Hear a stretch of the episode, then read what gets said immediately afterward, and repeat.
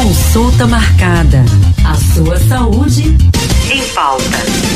Consulta marcada. A sua saúde em pauta. Olha, para quem não sabe, como eu também não sabia, passei a pesquisar hoje, síndrome do túnel do carpo.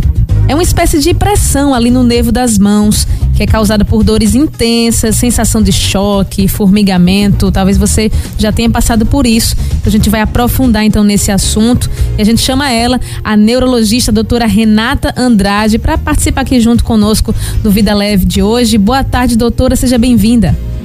Boa tarde, Michele. Boa tarde a todos. Desde já nós agradecemos pela sua participação, doutora, no nosso consulta marcada de hoje.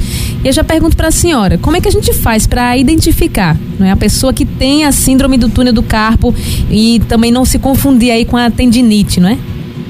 Então, é, a síndrome do túnel do carpo é uma condição que não é infrequente, é uma condição relativamente frequente, acomete mais mulheres jovens aí entre 30 e 50 anos. E em relação a sintomas, o que, que é mais comum? Além de dor, geralmente o paciente ele tem uma sensação de dormência, de formigamento nas mãos. Ele pode referir ou como um formigamento, uma dormência na ponta dos dedos, ou então na região palmar, como uma dormência na maior parte da região palmar.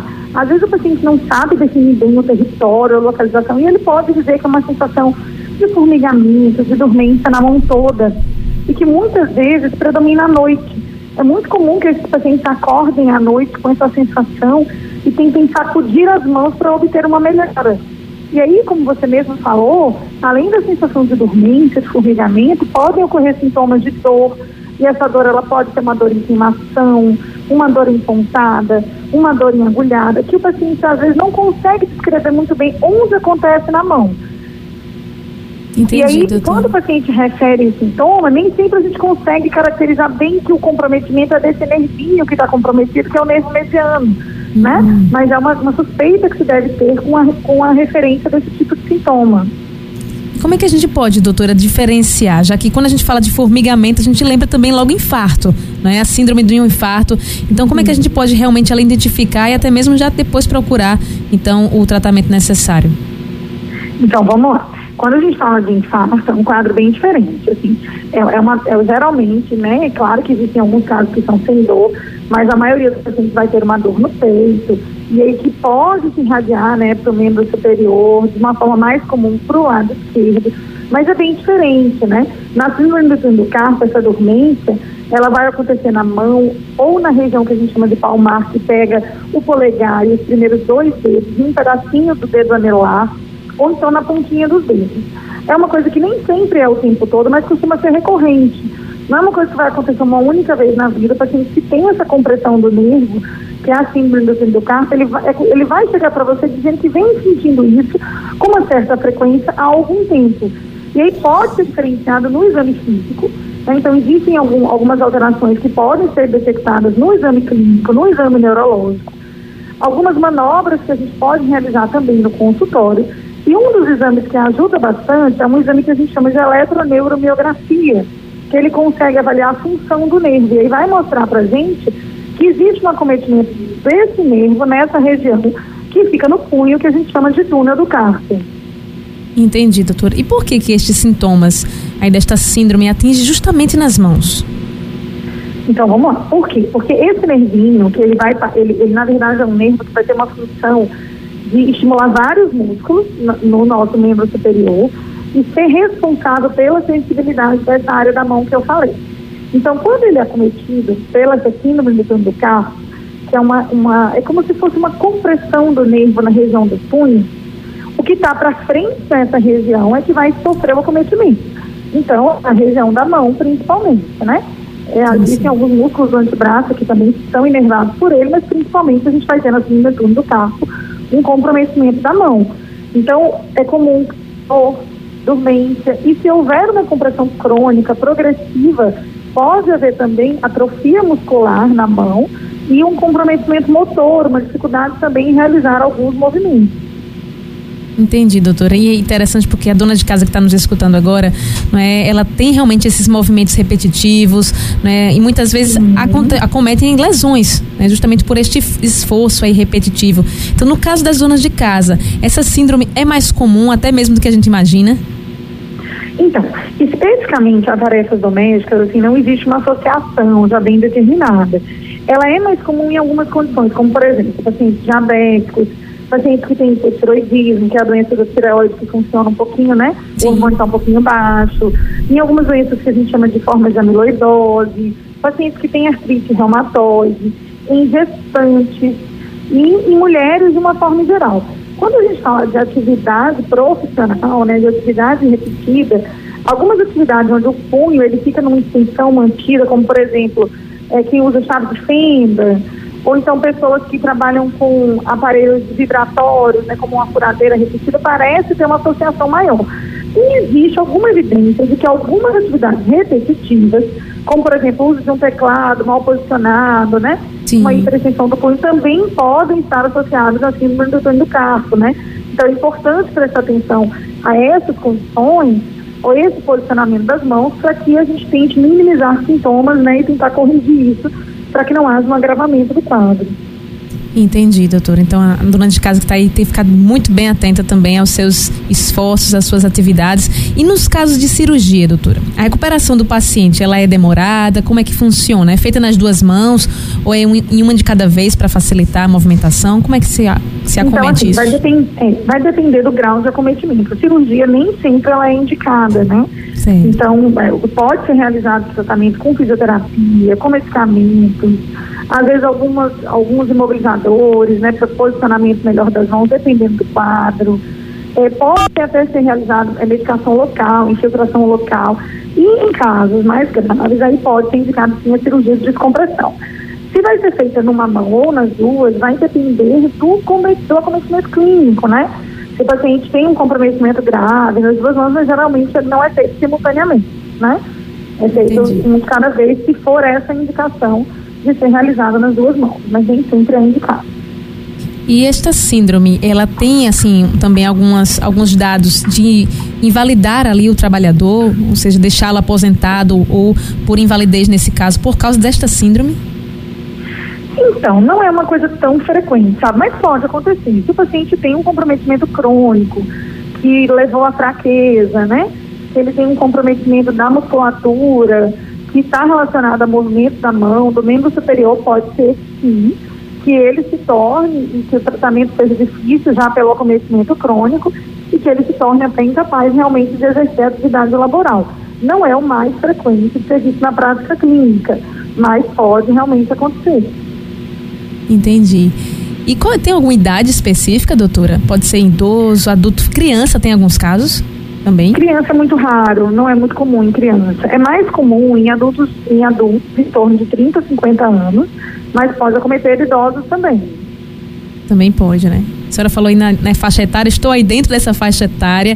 Inclusive, trabalho muito com as mãos, né? Questão de computador, essas coisas. O que, que a gente pode fazer para evitar? Porque algumas atividades a gente não pode fugir, não é, doutora? O que, que a gente pode fazer para aliviar? Então, primeiro é prestar atenção às condições que estão associadas à síndrome, né? E tratar essas condições de forma adequada. Então, pacientes que têm é, artrite reumatoide, pacientes que têm doença de tireoide, que têm diabetes, é, que têm outras doenças do colágeno, doenças que podem estar associadas à síndrome. Então, isso é importante, é, manter isso com controle adequado para minimizar o risco. Em relação às atividades repetidas, prestar atenção nisso. Assim, por exemplo, às vezes o posicionamento do computador ele pode estar inadequado, né? Sim. Fazendo com que o punho se estenda de uma forma maior. Então é prestar muita atenção no posicionamento que pode eventualmente levar com que o nervo ele se torne mais facilmente comprimido. Isso pode ser orientado dependendo da atividade que o profissional exerce. Entendi. E nesse tempo de pandemia, né, muitas pessoas em casa trabalhando em home office, vamos para dados estatísticos, doutora. A senhora tem percebido aí nestes últimos anos, tem aumentado o número de pessoas com essa síndrome ou isso não influenciou? Bom, veja, eu não, eu, eu, eu não, não sei se existe um dado oficial sobre essa análise, né? De se houve um aumento de sintomas e queixas relacionados ao túnel do carpo depois é, de um aumento de pessoas trabalhando em casa. Eu não sei se existe esse dado oficial. a gente vem sim observando com muita frequência, né, queixas semelhantes em consultório. Mas o dado oficial sobre se houve realmente um aumento, esse dado eu não tenho. Entendi. Vai depender muito das atividades, de como a gente está realmente vivendo a vida agora, não é, doutora? Isso, e da população, da né, população. que é estudada, que é avaliada, da idade, das condições médicas que as pessoas têm, né, dos remédios que usam, uma série de coisas que podem também influenciar. É verdade. Vamos aqui, doutora, para a participação aqui dos nossos ouvintes. Estão enviando aqui perguntas né, sobre esse assunto. A Suzane de Maranguapium, ela pergunta o seguinte: em junho, ela foi acometida da chikungunya. Né? Isso tem alguma influência no agravamento, no caso da síndrome do túnel do carpo? Pode, pode ter né? sim, pelo comprometimento da artrite, né? Hum. Que acontece nas mãos, pode acontecer. Pode acontecer também aqui a Fernanda do Janga. Se tem como diferenciar o tipo de dormência da síndrome do carpo com a outra doença. A gente falou do infarto, mas também pode ter algumas outras doenças que também podem haver essa confusão, né? Além pode, da tendinite. É, o exame neurológico vai ajudar muito a gente tentar diferenciar de outras condições. E a eletroneuromiografia também, que é um exame que dá uns choquinhos e que avalia a função do nervo. Entendi. E a fibromialgia, doutora? É a Severina lá de Camaragibe perguntando. Tem a ver com a é. síndrome do carpo também? E também se existe algum medicamento para aliviar os sintomas? Então, a fibromialgia é uma condição diferente. Uhum. Pode até ter uma associação e as duas coisas acontecerem em comum. Mas a fibromialgia é uma condição dolorosa, né? A dor é muscular, geralmente não tem tanta crise de dormência, é um pouquinho diferente. E existe tratamento sim com medicamento e uma série de abordagens que podem ser feitas do paciente com fibromialgia. E se for em relação à síndrome do carpo, pode ser usado alguns medicamentos também. Perfeito, doutora. E quem está em casa, né? Por exemplo, o ouvinte que está agora em casa, o que, é que a gente pode fazer? Tem algum exercício para evitar que se desenvolva essa síndrome, a gente possa realmente evitar estar também sendo acometido por ela? Olha, exercício especificamente não, né? Eu acho que a gente tem que pensar sempre em ter uma, uma, um estilo de vida saudável, realizar atividade física e ficar atento aos sintomas. Na percepção de uma sensação de dormência na ponta dos dedos, né, de sensação de choque, quando você realiza alguns movimentos com o punho, procurar um neurologista para fazer uma avaliação, porque o quanto antes isso é identificado e tratado, a melhor chance é de que vá ter um, um, né, uma boa evolução, um bom prognóstico. O tratamento ele é mais fácil quando a gente tem um, um diagnóstico precoce. Então, acho que a gente tem que prestar atenção no surgimento desses sintomas. Perfeito, doutora. Nossa entrevista está já acabando, né, por conta do nosso tempo. Mas para quem está nos escutando agora, de repente já se sente algum, com alguns sintomas, quando é que a gente precisa realmente ir para o consultório, procurar o médico, procurar fazer um exame? Qual é o ponto que a gente tem que perceber? Não, agora realmente eu preciso tratar. Eu acho que logo no início, né? Quando você percebe, assim, não é normal, a gente não considera uma coisa comum você ter formigamento, você ter dor nas mãos, você tem uma sensação de perda de sensibilidade. Quando isso acontece, o ideal é que você procure o seu médico quanto antes. Mesmo que seja o médico da unidade básica de saúde, ele vai examinar, ele vai tentar entender o que está acontecendo. Na suspeita de uma condição neurológica, ele vai encaminhar para que os exames sejam realizados e para que um neurologista avalie. Mas eu acho que não tem que esperar uma evolução do sintoma. Perceber o sintoma, vamos procurar um atendimento médico para tentar identificar o que está acontecendo.